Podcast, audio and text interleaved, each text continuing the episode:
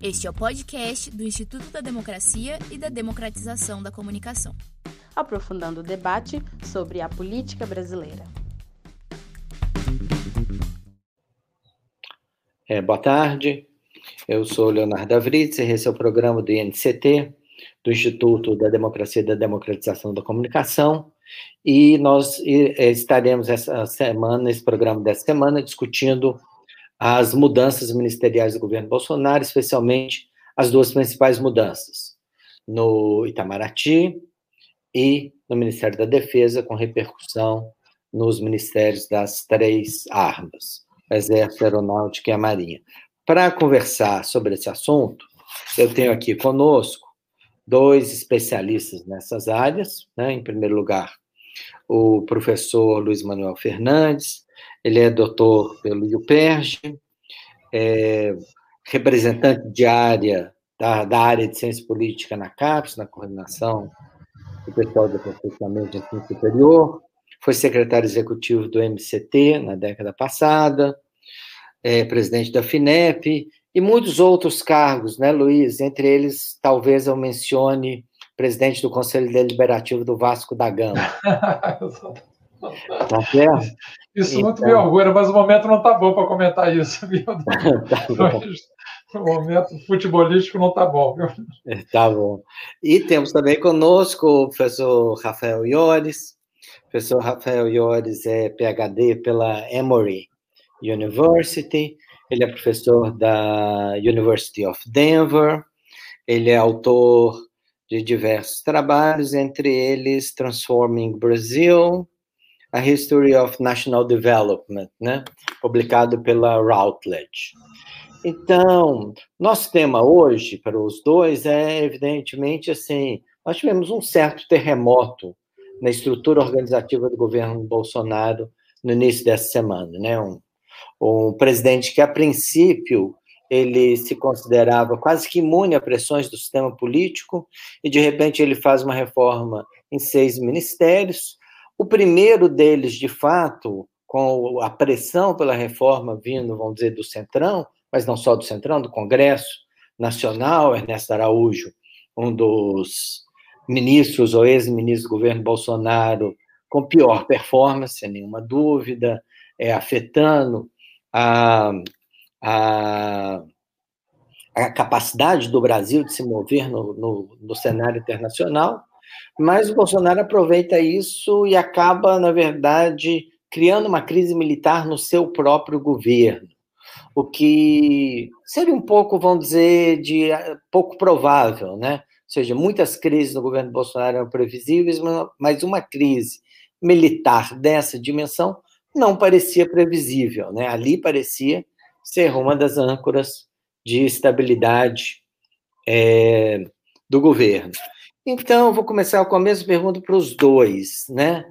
Como explicar, né, o momento do governo, esse momento do governo Bolsonaro, especialmente esse momento de crise e a troca, né? Começando talvez com o Rafael, vamos começar pelo primeiro ministério, né? Então, começar pelo Itamaraty. Como explicar a crise no Itamaraty, a dimensão dela e tem alguma chance dessa crise estar resolvida, Rafael? Obrigado, Léo. Obrigado pelo convite. É um prazer estar aqui com vocês. É, eu queria parabenizar o Instituto da Democracia pelo trabalho excelente que tem feito na defesa da democracia. Esse é um momento né, que eu não posso me furtar com a data de hoje em dizer que nós precisamos celebrar a democracia, não, não celebrações uh, que foram né, sugeridas aí sobre a ditadura, muito pelo, pelo contrário, né? Ditadura nunca mais. Me, me permita, por favor, eu fazer essa, essa, essa menção da mesma forma, mencionar também a minha solidariedade com todas as famílias aí do Brasil que têm enfrentado uma situação tão difícil aí com a situação da pandemia. Então, eu queria fazer essas duas, duas menções iniciais. É, a crise do Itamaraty, ela vem de, já vinha, né? não, é, não é de segunda-feira. Ela é uma crise que já vinha sendo construída há um bom tempo. Uh, é, é, é, muito interessante uh, pensar, dizer, na verdade, interessante e, e frustrante né, que o Itamaraty era uma das, digamos assim, das, dos ministérios, né, há muito tempo já, uh, considerado realmente um ministério, é um pouco irônico dizer isso, mas menos político, né, uma instituição do, do, do Estado, né, uh, uh, mesmo na, no período, no período da, da ditadura, até, para lembrar, e certamente depois no processo da redemocratização, é, se tentava né, manter um certo profissionalismo e uma certa postura e uma certa consistência. O Itamaraty é um dos ministérios que dava uma certa consistência. A, a história da política externa brasileira tem, tem certos pontos muito cardeais, né, onde é óbvio que existem correntes dentro do corpo diplomático, mas que, que concordavam né, no princípios de, de, de universalismo, de, de, uma, de uma busca da autonomia, de um relacionamento altivo né, no, no espaço internacional, e a indicação de um, de um ministro uh, de pouca relevância, um ministro inspirado de maneira muito ideológica, né, uh, inclusive foi considerado da ala ideológica do governo, é óbvio que isso já vinha desgastando uh, não só ele dentro da Itamaraty, como a própria política externa brasileira. Já é preocupante há um bom tempo, né? Uma preocupação que existia, especialmente quem estava acompanhando isso mais de perto, da imagem do Brasil, ou, ou atuação do Brasil em órgãos internacionais já nos últimos dois anos, e aí a coisa se acelerou mais recentemente, quando uh, uh, quem de fato, né, pela Constituição, tem uma, uma certa supervisão da, da, da, política externa brasileira, que é o Senado brasileiro, se chegou a um ponto onde houve uma pressão insustentável, né, e, e, e Bolsonaro, muito a contragosto, no meu ponto de vista, né, foi forçado a, a sacrificar Ernesto Araújo. Isso uh, não acho que vá mudar, talvez vá mudar um pouco o estilo, porque o novo né, indicado chanceler agora, o, não me lembro o primeiro nome dele, mas o sobrenome é França, né, que era o, o chefe do cerimonial do Planalto, é um outro diplomata de, de pouco peso, de pouca relevância, pelo que me consta, nunca foi embaixador, e é estranho né, que, que tanto Araújo quanto o Novo agora se, se tornem chanceleres, ou seja, vão, ser vão ter que ser chefes de embaixadores.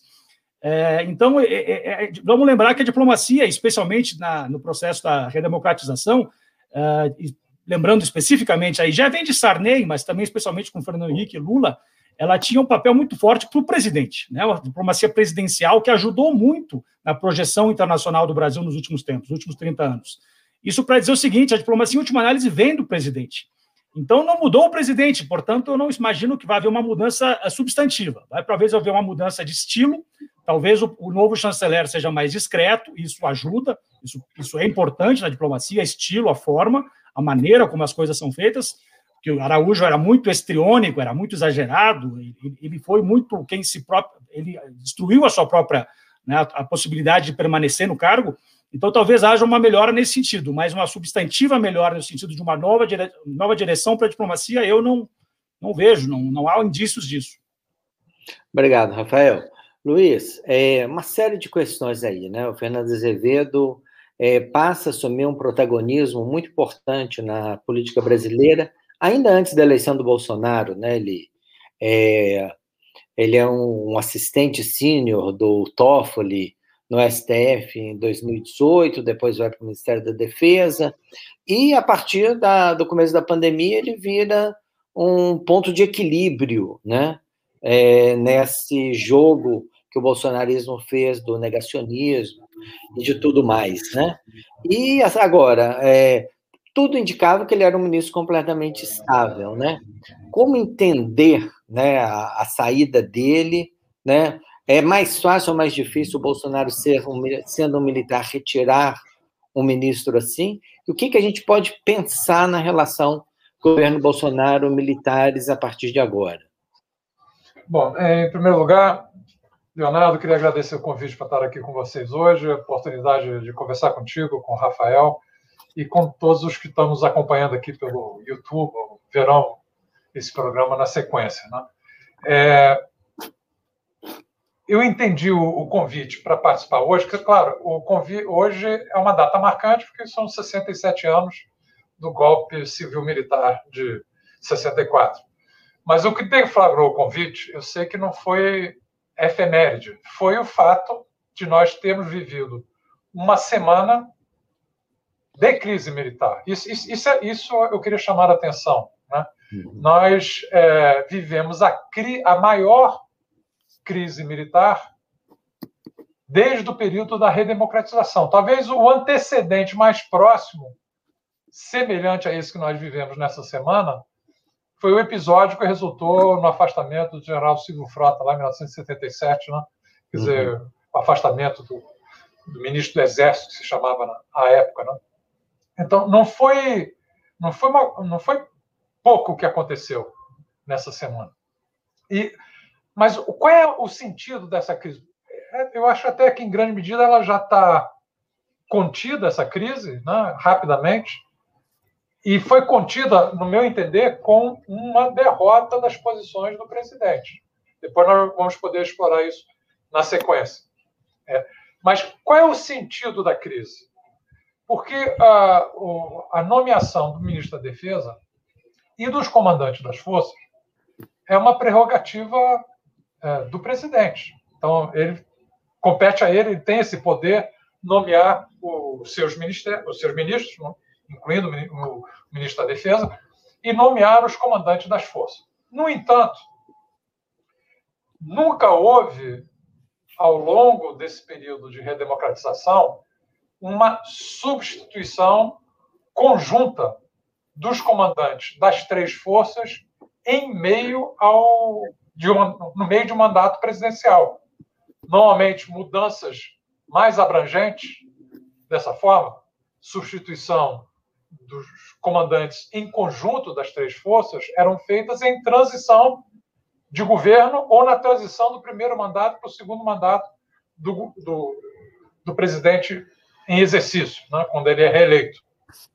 Então, aqui há um sinal de que algo saiu da normalidade nesse processo. Não é um, não é um, por isso nós podemos caracterizar como crise.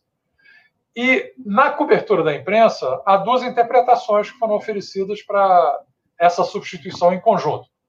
Uma primeira era de que a própria demissão do general Fernando da função de ministro da Defesa já tinha como alvo provocar é, alterações no comando das forças, em particular no comando do Exército. Né? Então, essa foi uma primeira interpretação, e que, é, diante disso, é, portanto, já estava traçado o caminho que, na sequência do afastamento do, do, do ministro da Defesa, haveria a substituição dos comandantes das três forças.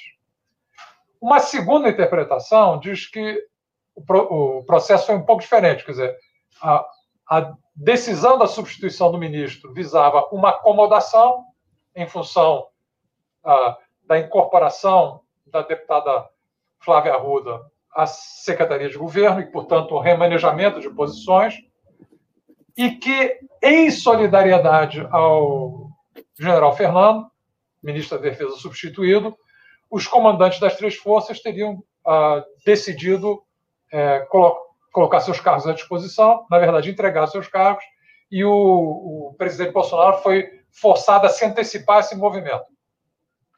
Qualquer que seja a interpretação, há um fundo de anormalidade, porque não se tratou apenas do exercício da função inerente à presidência de substituição do ministro e dos comandantes. Havia um substrato, e há um substrato presente, que é uma pressão para que as Forças Armadas é,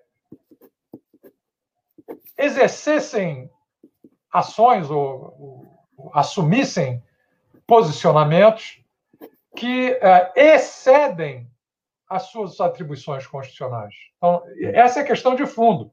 Uhum. É que haveria uma pressão para que as Forças Armadas se posicionassem politicamente em respaldo de, de uma ação de desestabilização institucional que estaria partindo da presidência da, da República. E que, diante das. e, portanto, seja é, como opção de não aceitação de, dessa, dessa pressão, é, seja como ação de defesa é, por parte dos altos comandos das três forças, dizer, isso estabeleceu um quadro de crise militar de fato. Então, acho que esse é o contexto é, que nós vivemos nos últimos dias. E eu diria o seguinte: a grande questão, que talvez nos indique qual foi o desfecho. É claro que é tudo muito recente, nós estamos aqui comentando uhum. substituições que são de ontem, né? de, inclusive dos, dos ocupantes do, do, comando das forças, mas digamos assim, são sinais que vão sendo consolidados do que aconteceu. É, a ruptura teria tido sucesso mais profunda caso, na sucessão dos três comandos, houvesse ruptura do critério da antiguidade para a ocupação dos postos. E a nomeação que foi feita e confirmada hoje, né, é, ela obedeceu, aliás, anunciada ontem né, e confirmada é, oficialmente em publicação hoje, ela obedeceu é, os critérios de antiguidade e as indicações que partiram dos três altos comandos para a, a, presidência da República, através do ministro da Defesa. Então. É mais do que isso, né, Luiz? Eu diria, porque o, um dos pivôs da crise virou ministro do Exército, né? Exatamente. Isso. A entrevista do, do Paulo Sérgio, né, no Correio Brasiliense da semana passada, que precipitou a crise, né, era ele mostrando que o Exército tinha, na verdade, seguido um padrão diferente do presidente na questão da Covid. Né? Isso. Então, é, não pode ser que esse seja, é, que ele fosse a primeira opção, opção do presidente Jair Bolsonaro. É, né? é, eu não sei se chegou a ser a entrevista a precipitadora da crise, mas certamente ela causou desconforto. Né? E, portanto, Quer dizer, a, a confirmação do nome dele como comandante do Exército, ela sinaliza uma continuidade na política de não envolvimento das Forças Armadas, em particular do Exército, nesse caso, é, para ações políticas que excedam o, a sua missão constitucional. Então, eu acho que. Eu dou outro exemplo agora em tom de brincadeira. Você mencionou a minha, minha função como presidente do Conselho Deliberativo do Vasco. Mas o, o Almirante Garnier, entre as suas qualidades, ele é vascaíno. Né? É, eu conheço pelas funções que eu exerci dentro uh, do governo, mas também é um perfil absolutamente legalista. Ele era o secretário-geral do Ministério da Defesa do general Fernando. Então, o secretário-geral do Ministério da Defesa do general Fernando, que foi substituído, assume o comando da Marinha. Então, claramente, eu acho que é, no desfecho do processo, é, o recado que está sendo dado é que o Exército e as Forças Armadas não são do presidente. Isso é um ponto muito importante, né? porque uhum. no discurso, em particular, aquela imagem, o meu exército não vai cumprir determinadas ordens ou normas que outros poderes da República é, determinem é, dentro das suas competências. Quer dizer, o, o que sai desse do episódio, claramente, é que as Forças Armadas se preservaram nessa crise na defesa da sua missão constitucional como instituições de Estado. Acho que isso é o mais importante. Inclusive, como contraponto a um episódio que lamentável, inaceitável, que foi na trajetória ali do processo eleitoral de 1918, aquele famoso tweet tweet né, do general Vilas Boas interferindo sobre uma, uma, decisão do Supremo. Nós não tivemos a reedição em decisões recentes desse mesmo tipo de, de posição. Então, eu, a minha leitura é que isso vale para a solução dada na questão do Ministério da Defesa dos comandos das forças, mas ela vale para a reforma ministerial como um todo. Acho que o Bolsonaro não sai fortalecido dessa reforma ministerial. Ele sai enfraquecido dessa reforma ministerial. Essa é a minha leitura. Obrigado, Luiz. Rafael, eu vou voltar para você. E aí nós temos uma questão que eu acho importante, que é o seguinte, né? Continuando, o governo Bolsonaro ele tem assim três, quatro polos, né? É, mas esses polos não, eles não eles não convergem, né? De um lado você tem Congresso Nacional, a presidência, do outro lado você tem o Congresso Nacional, do outro lado você tem o STF, do outro lado você tem as Forças Armadas. Né? A gente analisou muito bem essa não convergência agora com a, a fala do Luiz. É, o, uma, uma questão que muita gente se coloca é essa, essa nova dimensão da crise que é centrão governo Bolsonaro, né? Assim, tudo parecia que vinha uma reforma ministerial para fortalecer o centrão, mas não parece que, que seja exatamente o caso, né? Ou seja, o Centrão coloca Flávia Arruda na articulação política do governo, mas, na verdade, a articulação política já estava sendo feita pelas lideranças do Congresso Nacional, especialmente pelo Arthur Lira e pelo Rodrigo Pacheco, mas, assim, o ponto de tensão centrão governo Bolsonaro acabou sendo relações exteriores. Alguma chance disso estar resolvido, né? mais do que isso, né? Acredito que é, o Centrão deveria de, devia ter alguns é, alguns candidatos, né? A gente tem a, a senadora Cátia Abreu, presidente da Comissão de Relações Exteriores. Como é que fica essa configuração? É, Centrão, governo Bolsonaro e Itamaraty, depois da saída do Ernesto Araújo? Bom, é, eu acho que nada está resolvido nesse governo, né? É, eu realmente acho isso. Acho que, em primeiro lugar, vamos lembrar: o país enfrenta uma situação gravíssima do ponto de vista, em primeiro lugar, da pandemia, e, e, sem nenhum cenário de melhora a curto prazo, né? Tragicamente, e assim como a situação econômica. E, e, agora política também. Então, acho que não, não há resolução. Se eu concordo que, que houve um certo enfraquecimento no sentido de que o Bolsonaro ele fez uma certa chantagem, um blefe, e ele mais ou menos errou a mão aí. Né? Houve uma restauração da, digamos assim, da institucionalidade militar, pelo menos, né? Uh, antes tarde do que nunca, né? Porque eu acho que os militares já estão envolvidos no processo político indevidamente há um bom tempo, mas agora pelo menos houve um certo resgate da uma institucionalidade maior.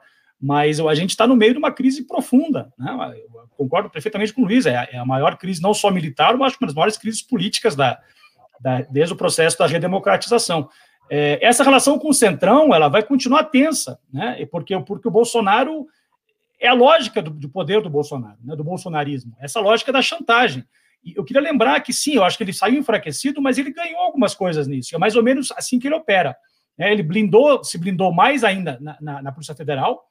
Ele fez essa, essa, essa, excedeu né, para Flávia Arruda na, na, Secretaria de Política, mas ele também mantém agora o, o o Braga Neto como Ministério da Defesa, quer dizer, ele, ele sempre ele, ele cede para ganhar uma coisa, ele é um bom negociador nesse sentido, só que é a negociação do caos, né, a negociação da chantagem. Então, é, ele, eu acho que numa situação onde ele estava encurralado, teve que sacrificar o Ernesto Araújo, ele resolveu fazer uma, um barulho maior, aproveitou a situação da, da crise da PM da Bahia, né, para fazer certos blefes, de ameaçar, sempre, talvez indiretamente, não necessariamente dele, mas do bolsonarismo, né, uma coisa difusa, que é a lógica hoje em dia tragicamente operando no Brasil, né, de que, olha só, a PM vai se rebelar, quer dizer, sempre ter essas chantagens também um pouco fluidas, no contexto político. Então, é, é para o quê? Para, nessa situação do, de aumentar o, o, tom e o caos, ganhar alguma coisa. Ele consegue se, se blindar na, na PF, ele, a família dele, os filhos dele, né? garante isso, cede um pouco com o Centrão, mas não cede tudo, né? Portanto, ele continua nisso. Por que ele não cede? Entrega o governo para o Centrão, de fato se alia ao Centrão, né? Traz o Centrão de fato para o colo do governo e aí acalma a situação, porque aí ele não consegue mais fazer esse tipo de chantagem. É assim que o governo tem operado, né? Já há um tempo. Então, eu acho que talvez a Cátia Abreu, ela não é só a, a, o peso no, no, Senado, como ela é a grande voz do, do agronegócio, né? que é um dos grandes setores que estava insatisfeito uhum. com o Araújo por causa do relacionamento com a China, que é o grande parceiro comercial do Brasil. Então, pode ser que eu acho que eles consigam ter mais pressão, peso com a nova chancelaria, consigam trazer um pouco mais de pragmatismo, mas essa situação vai continuar tensa para responder diretamente sua pergunta, né? É, porque eu acho que é isso. Se ele entregar tudo para o Centrão, se ele de fato trouxer uma racionalidade, mesmo que seja a racionalidade do Centrão para o governo, aí como é que, o que ele vai negociar na próxima crise? A próxima vez que um filho dele estiver numa situação de investigação, a próxima vez que ele tiver que se sentir acuado com alguma pressão de algum outro setor, seja militar, seja, seja político, ele sempre vai ficar nessa, nessa, nessa relação. Né? É, é, é uma lógica caótica, errática, mas que funciona de alguma maneira para ele, para a família dele. Nós temos que lembrar que nós temos um, um governo essencialmente patrimonialista, né? uma presidência que pensa numa lógica de defesa familiar. E aí é parte desse processo. É, só pegando esse gancho, Luiz, falando de um governo patrimonialista com uma lógica familiar, é, tem, existe uma questão que muitos analistas políticos estão colocando nesse momento, que é os bolsonaros e as polícias militares, né? Bolsonaro ele se apresenta como sendo uma pessoa das forças armadas, né? É, se apresentava já no, no, no, antes de ser candidato a presidente. Mas quando a gente olha, né, eu tive a oportunidade de fazer uma análise das emendas parlamentares dele, Bolsonaro nunca alocou dinheiro nas Forças Armadas. Né?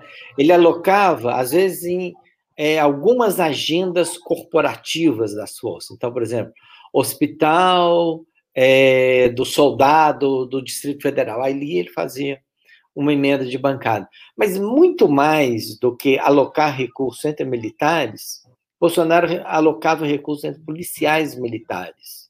E ele tem uma relação aí entre, com policiais militares que parece muito diferente da relação dele com o Exército. Né? Se a gente for. Podemos pegar o Daniel Silveira, né?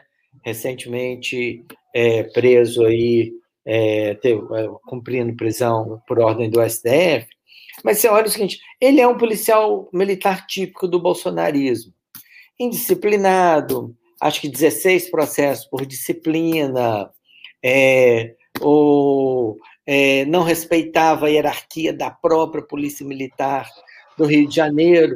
Aí você vê, por exemplo, no começo da pandemia nós tivemos aquele episódio no Ceará também, né? Acabou é, com aquele. É, com, com com o ferimento lá do Cid Gomes, mas ali também a liderança era do mesmo tipo, né?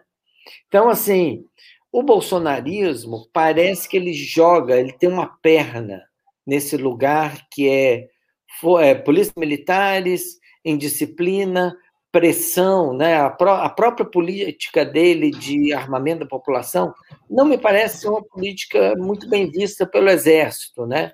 É uma, é uma política de é, vamos dizer, desconcentrar a, a, a, as instituições, vamos dizer, especializadas na coerção.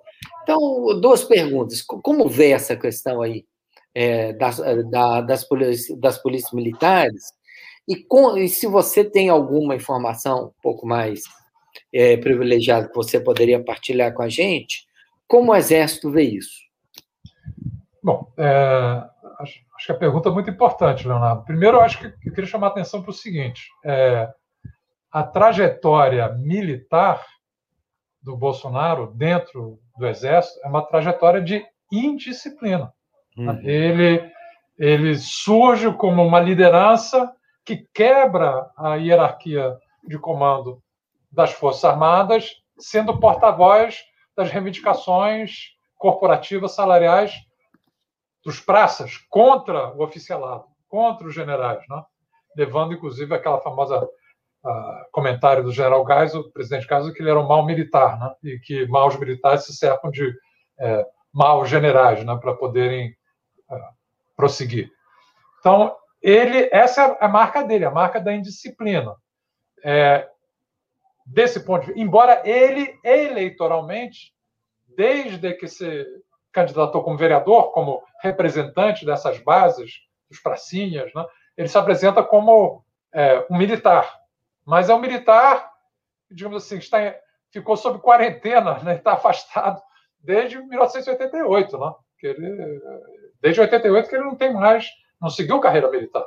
Né? Uhum. E que era visto como militar, um militar indisciplinado.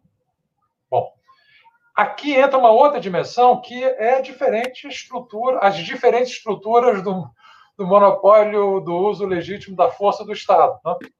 Porque a estrutura é, das Forças Armadas é uma estrutura de comando centralizado. Quer dizer, para que aquela estrutura armada possa entrar em movimento, em operação, ela depende de uma cadeia de comando efetiva. Diferente das polícias militares, que são, digamos assim, muito mais dispersas né? e fragmentadas e passíveis de ação é, fora da cadeia de comando por parte de soldados armados. Né?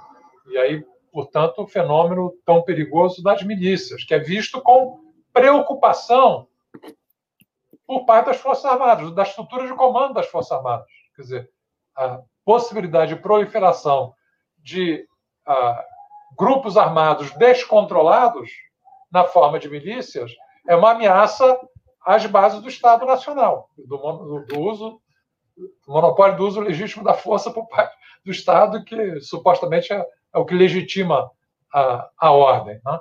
Então, eu diria, esse, por isso é que esse episódio eu acho que ele é tão importante, porque o, o, o discurso do Bolsonaro ele vinha operando uma certa ambiguidade, juntando isso como se fosse uma mesma base, né? Uma, a mesma coisa, né? e fazendo referências veladas no ataque a outros poderes constitucionais de um possível recurso ao apoio que ele teria dentro das Forças Armadas para coagir as outras instituições. Por isso, a, o respaldo que ele deu e a participação naquelas manifestações, em última instância, contra outros poderes da República e, portanto, anticonstitucionais, na frente do quartel do geral do, é, do Exército. Aquilo tinha uma simbologia, ou esse discurso mais recente, é, contra as restrições é, na pandemia é, implantadas por governadores e prefeitos, dizendo que o, o meu exército não, nunca vai se colocar, permitir que a liberdade. Mas é, isso era uma ambiguidade. Veja só, qual é, qual é a legitimidade agora de qualquer discurso de ruptura constitucional proferido pelo presidente Bolsonaro em nome do seu exército ou das suas forças armadas? Esse discurso ele se é, desautorizou, deslegitimou nesse. Por isso que eu acho que ele saiu derrotado desse embate. Porque agora as Forças Armadas disseram o seguinte: não, tem um limite aqui, esse limite eu não, eu não vou cruzar. Então, ele não tem mais como usar, digamos assim, essa, essa carta né, do apoio militar como instrumento de, de, de, de intimidação de outros poderes da, da República. É, eu, ao passo que é, no descontrole das polícias militares e na insubordinação uh, contra os governadores. Eu acho que aí é uma base é, é, muito mais efetiva né, para o pro projeto dele. Embora é uma base que não sustenta uma ruptura, pode tentar, mas ela não sustenta uma ruptura uh, institucional. Também. Então, é uma base que, desse ponto de vista, tem seus limites do que ela pode produzir.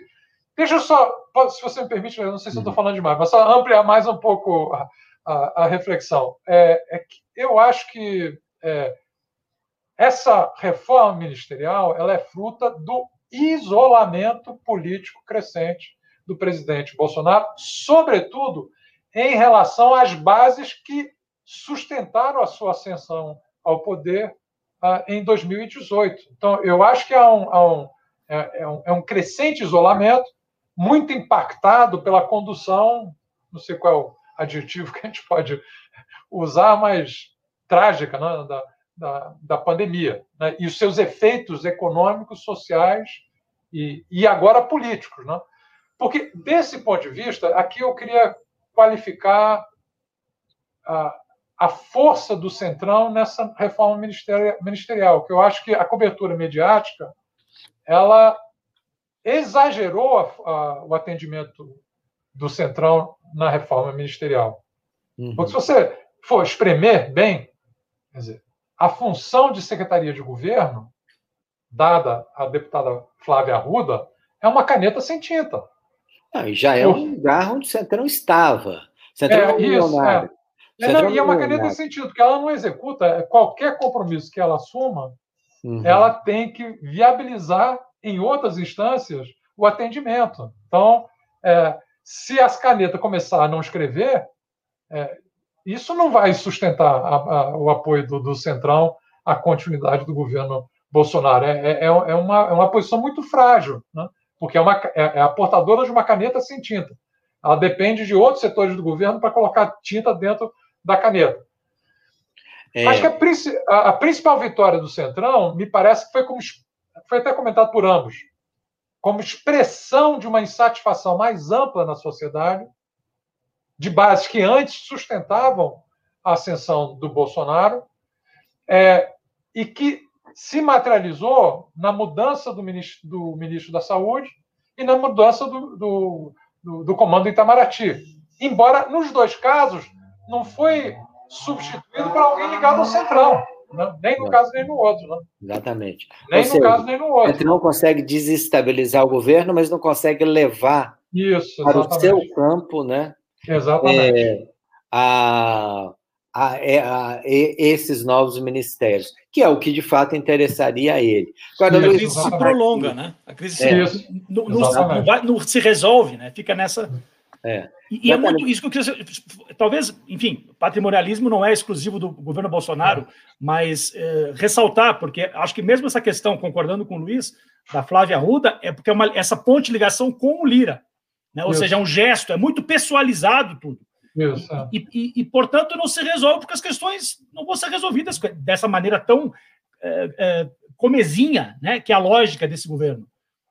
É. Acho que e, se você permite, Léo, eu sei que eu estou falando demais, mas só deixa eu fazer um raciocínio, né? desculpa. É, tá bem. É, é, é, em relação à, à, mudança no Itamaraty. É porque eu acho que a mudança no Itamaraty ela não é, ela é importante, porque ela minou um dos pilares do movimento extremista do bolsonarismo, digamos assim, porque o, o, o, o, o chanceler é, que sai, ele é um chanceler que tinha identidade ideológica com o movimento né, antissistema, antiglobalismo, que, digamos assim, orienta essas bases mais antissistema do, do bolsonarismo.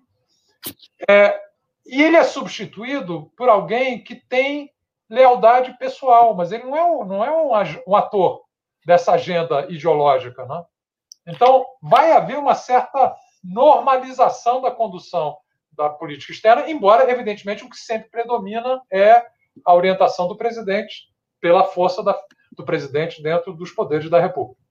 Sim, mas aí, essa é questão que eu queria colocar para vocês dois. O, hoje, né, acho que hoje foi já indicado o novo secretário-geral, ou secretário executivo do Itamaraty, que é o Fernando Simas, né? E o Fernando Simas é uma pessoa assim da casa, com forte Isso. liderança, ocupou uma série de posições, porque na verdade o Araújo trouxe com ele assim pessoas completamente marginais na estrutura do Itamaraty, né? Virou um Itamaraty, vamos dizer, paralelo quase, né? Só que era o do ministro, né? E a diplomacia ficou ali isolada, cada um é, cuidando das suas coisas, do seu dia a dia, né? É, o fato de que ele traz o Fernando Simas mostra que ele, é, é, existe uma preocupação de, vamos dizer, trazer de volta a burocracia do Itamaraty para o centro é, da política externa. Rafael, como é que você vê isso? Eu concordo com o Luiz, eu acho que é uma mudança importante, eu não estou querendo uh, minimizar a mudança, que eu acho que talvez não seja suficiente. É, é, é, ou seja, né, a questão da, é, é necessário, mas não o suficiente. É, agora, essa, essa informação que eu não tinha, eu acho que é importante, que você acabou de falar, é, é, é, promissora, né? Ou seja, eu acho se, se o novo chanceler, na, que, tem, que parece ser uma pessoa mais uh, discreta, além de discreto, for também mais estratégico, ou seja, ele continuar agradando né, para essa relação pessoal com o presidente, né, continuar a ter a confiança dele, de que né, ele vai e ser discreto nessa atuação, ele talvez consiga trabalhar dentro da burocracia para atender melhor né, os interesses das pressões do, do, do, do, setor do agronegócio, das pressões que vieram agora mais recentemente do Senado, e eu acho que da própria chancelaria, da, da burocracia do Itamaraty. Acho que é uma, uma pressão importante interna também, uma insatisfação grande né, dentro da, do, Ministério. Então, eu acho que pode ser. Agora, isso vai requerer né, trabalho e, e, e muita, muito tato, né, trabalhar com isso. Então, eu acho que é uma, é uma mudança importante. Agora, de novo, eu acho que é um governo que tem uma lógica muito errática. Vamos ver, quer dizer, vai diminuir a, presença e a influência do, do filho, né, do Eduardo Bolsonaro no Itamaraty? Isso é chave, porque se isso não ocorrer, vai ficar difícil para o trabalho do novo chanceler. Uh, e aí é a ponte direta com o pai, né? Não é só com o presidente, mas é com o pai. Como é que isso vai ser resolvido? Uh, temos, temos que ver. De novo, acho que as pressões aumentaram muito para que haja uma racionalidade maior. Vamos lembrar que sem Trump na presidência, dos claro. Estados Unidos, aqui dos Estados Unidos, muda muito o contexto né, uh, da atuação do Brasil no mundo. Uh, não tem mais o patrono dessa lógica, digamos, antiglobalista, para ser sucinto, né, e o Brasil ficou muito isolado nessas posições que ele que ele estava né, alinhado com os Estados Unidos. O Biden não vai haver uma ruptura com o governo brasileiro de maneira alguma, mas vai haver pressão né, para certas questões, por exemplo, ambientais, direitos humanos e, e maior pragmatismo no relacionamento comercial a, a questão do relacionamento com a China, essa, essa, como é que vai né, né, balancear essas duas pressões, essas duas grandes forças hoje em dia na economia internacional. Então, seria interessante se houvesse uma volta de uma, digamos assim, uma normalidade né, da, da, da diplomacia brasileira. Mas eu ainda preciso ver. É, mas a posição, Rafael, o Leonardo permitir, é, é, mais ou menos. Veja só, como no Ministério da Saúde, né? É, quer dizer, o, o general Pazuello foi retirado, é, na, a contragosto do, do presidente Bolsonaro, que ele era absolutamente leal, inclusive disse isso, manda né, naquele famoso episódio em novembro, né, que ele ia comprar 46 milhões de doses de vacina lá da Coronavac e o Bolsonaro vetou e ele respondeu dizendo não, manda quem pode e obedece quem tem juízo. Então pronto, ele cumpriu o papel. Ele, ele foi afastado e a, a, alternativa que o Centrão queria encaminhar foi vetada, mas o novo ministro ele está entrando num discurso de maior normalidade. Começa a ver. Resta saber o seguinte: até quando essa divergência de discurso se mantém, né? Porque já tivemos as trajetórias anteriores lá do Nelson Traich, do Mandetta, que tiveram vida curta, mas é que o governo está muito mais enfraquecido hoje do que ele estava antes, né? E ele perdeu alguns. Se pensar, estou pensando sempre é uma base ampla, do, variada, né, do, do, governo Bolsonaro. O, o, o, bolsonarismo, como movimento antissistêmico, né, ele foi perdendo expressões importantes dentro do, do seu governo. O, o, antigo ministro da Educação teve que sair, o Weintraub, que foi uma perda importante. Né? O Pazuello, menos pela questão ideológica, mais pelo alinhamento completo com um enfrentamento trágico da, da pandemia. É, dizer, em última instância, aderindo a essa agenda do, do Bolsonaro na pandemia, e agora o Ernesto Araújo. Então, essas, o movimento que ele tentou fazer para compensar isso na defesa foi bloqueado. Né? Por isso que eu, eu, eu, acho que é uma situação de instabilidade contínua né? que temos que acompanhar. Exato, gente, estamos quase chegando no final, mas eu vou colocar uma pergunta rapidinha é, para vocês, né? Que vem aqui do Ricardo Correia Pimenta a gente pega algumas perguntas do público, ele diz o seguinte: a grande questão da direita é 2022. Vão tentar fazer o Bolsonaro disputar com Lula e arriscar perder, vão tutelar o capitão, criar um novo candidato. O que que essas mudanças apontam para 2022? Aí, Rafael. Uau, essa, essa, essa pergunta da bola de cristal, né? É...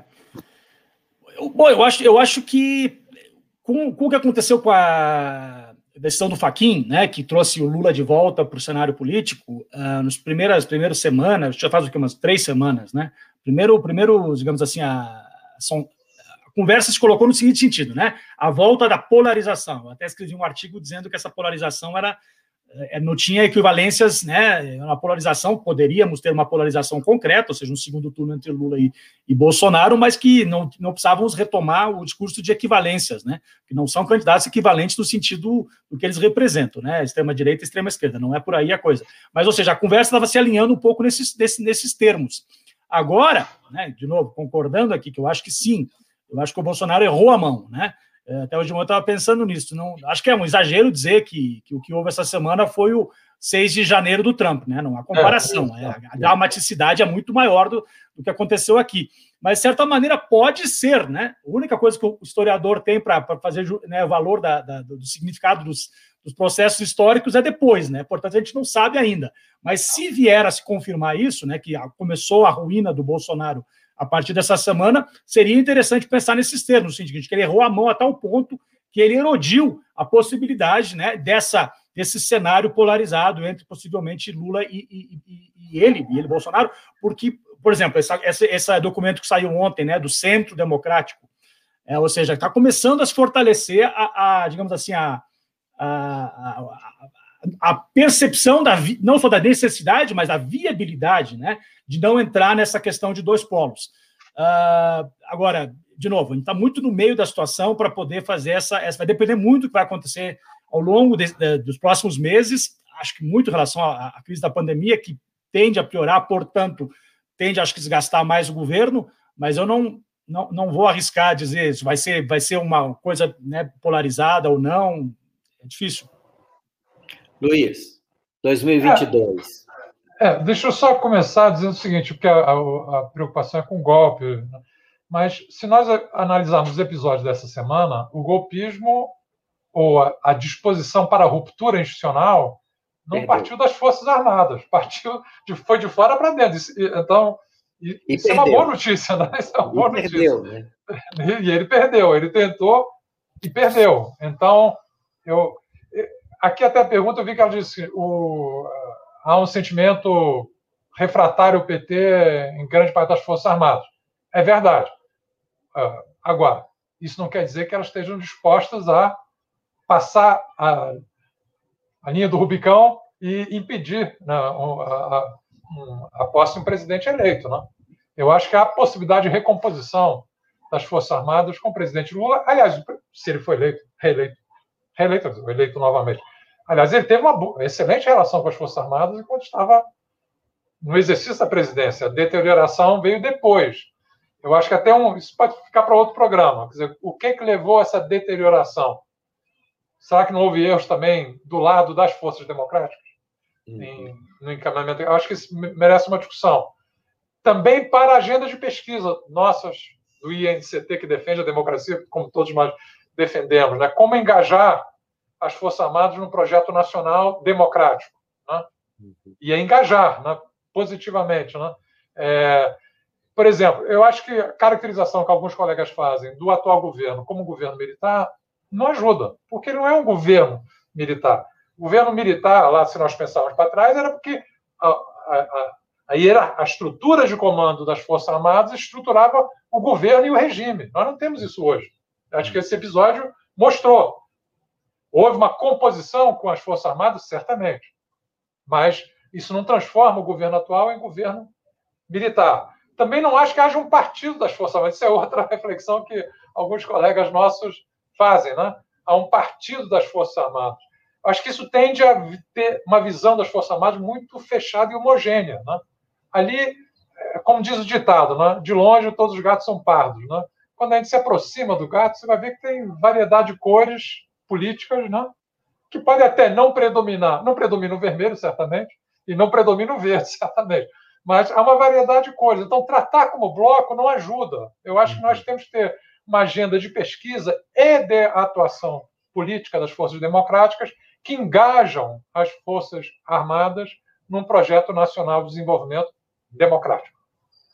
Ótimo, gente. Então, com isso, nós chegamos aqui ao final. Vou agradecer muito os dois. Acho que a gente teve um ótimo programa. Acho que ajudou a esclarecer tanto as pessoas da opinião pública, mas também acadêmicos, sobre quais são as questões aí envolvidas. Então, muito obrigado aos dois pela participação no programa.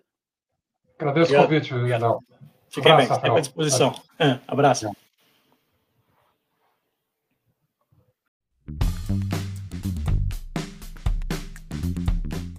Este é o podcast do Instituto da Democracia e da Democratização da Comunicação aprofundando o debate sobre a política brasileira. O Instituto da Democracia faz parte do Programa de Institutos Nacionais de Ciência e Tecnologia e é formado por grupos de pesquisa de diversas instituições nacionais e internacionais. Acompanhe nossas atividades em nosso site www.institutodademocracia.org e em nossas redes sociais.